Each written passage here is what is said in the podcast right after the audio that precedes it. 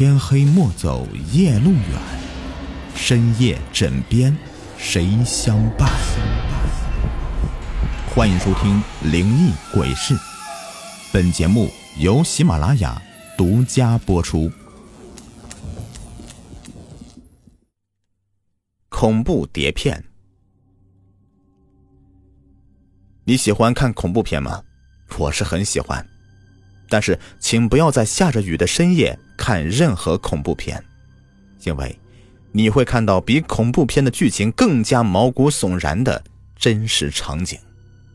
运气好的话，可能只是晕过去；运气不好的话，也许你将因此坠入地狱的深渊。田刚是一个无业游民，他每天生活除了吃饭睡觉，就是打牌赌钱，找小姐。反正是应了老辈人那句话：“吃喝嫖赌样样俱全。”都快三十的人了，至今还没成家呢。父母管不着他，也就任由他这样的漫无目的的混日子。田刚丝毫不在意别人对他的指指点点，在他心目中，自己活得逍遥自在就够了，根本不用管到其他人怎么看自己。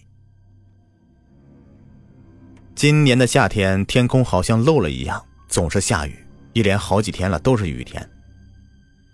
田刚的牌友们都猫在家里面不出门，出去打牌那是不可能的了。田刚无奈的叹了口气，不能打牌，自己也只能待在家里了。可自己家没有电脑，电视上也没有自己喜欢看的节目，怎么办呢？这个时候，田刚猛然想起，自己家楼下有一个小型的音像店。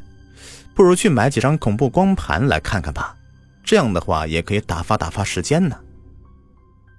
于是，田刚便打着伞下了楼，来到了那家音像店。音像店虽然不大，但是里面的琳琅满目的摆满了各种各样的光碟。见有客人进来，老板赶忙起来招呼：“哎呀，想买什么碟呀？我这里可是应有尽有啊，连岛国限制级的都有。要不……”买几张回去看看。嗨，不必了啊！我想买几张恐怖片的碟子。田刚笑了笑，哎，好的，您稍等啊。老板说着，从柜台地上抱出一个大箱子，放在柜台上。田刚定睛一看，发现全部都是恐怖片，不过好像看起来是地摊上的盗版货呀。田刚不禁皱起了眉头。那老板似乎是看出田刚的心思。他赶紧说道：“哎，这个虽是盗版的，可是我敢打包票啊，绝对比地摊货的质量好得多。这要是碟子有问题，我退钱给你。好吧，那我就买几张吧。如果有质量问题，你可得包退啊。”说完，田刚便挑了几张恐怖片合集的碟子，付完钱以后，便上楼回了自己家里。一回到家里，田刚就迫不及待地拆开光盘的包装，打开电视机和 DVD，把光盘放进了 DVD 中。一会儿，电视屏幕上出现了画面和字幕。田刚满意的点点头，没想到这盗版光盘居然也能这么清晰，质量还不错嘛！看来便宜也不是一定是没有好货的。田刚又去厨房泡了一碗泡面。端到客厅里面，边看边吃。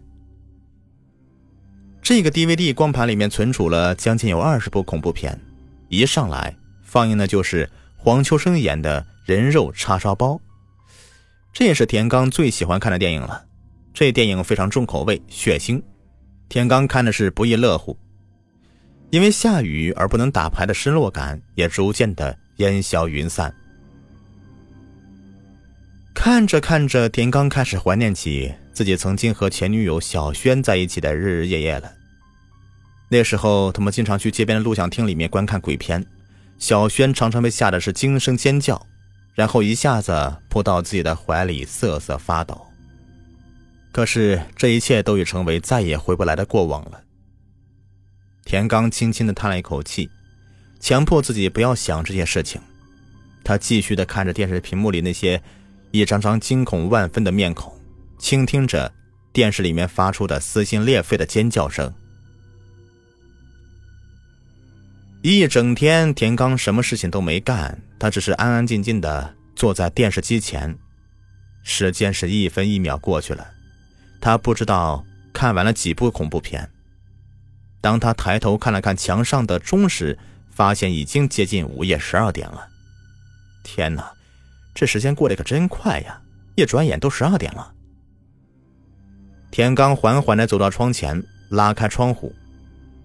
外面的雨下得很大很急，周围居民楼的灯光也全部都熄灭了，外面黑漆漆一片。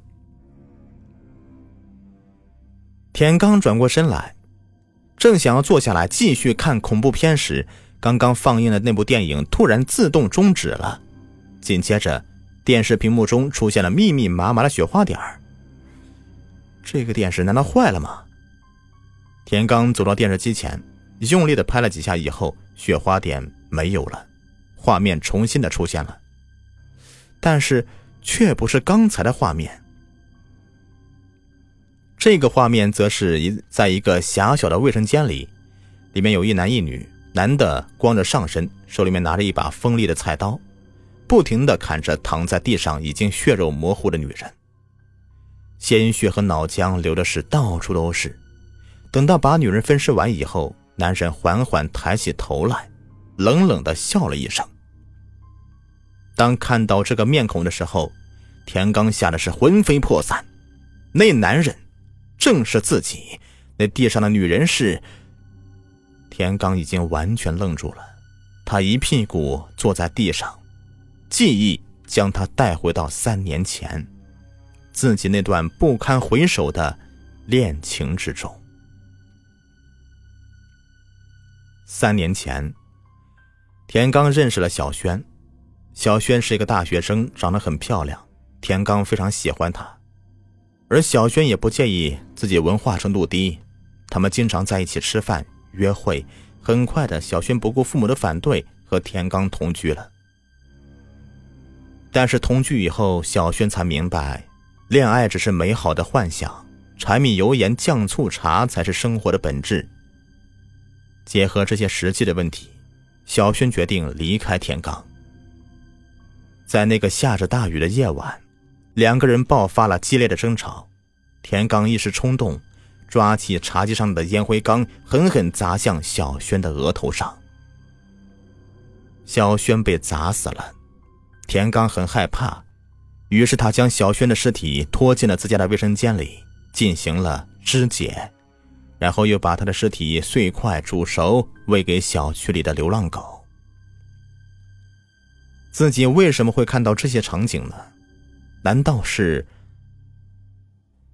田刚才在回忆中清醒过来，只见到那电视屏幕瞬间变成一片红色，很快的，红色中浮现出一张苍白可怖的面孔，那是个女人，她双眼充满哀怨的注视着田刚，她的额头上有一个钝器击打后留下的血窟窿，里面不停的往外涌着乌黑的血。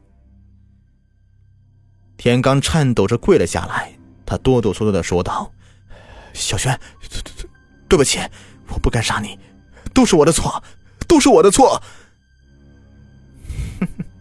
已经晚了。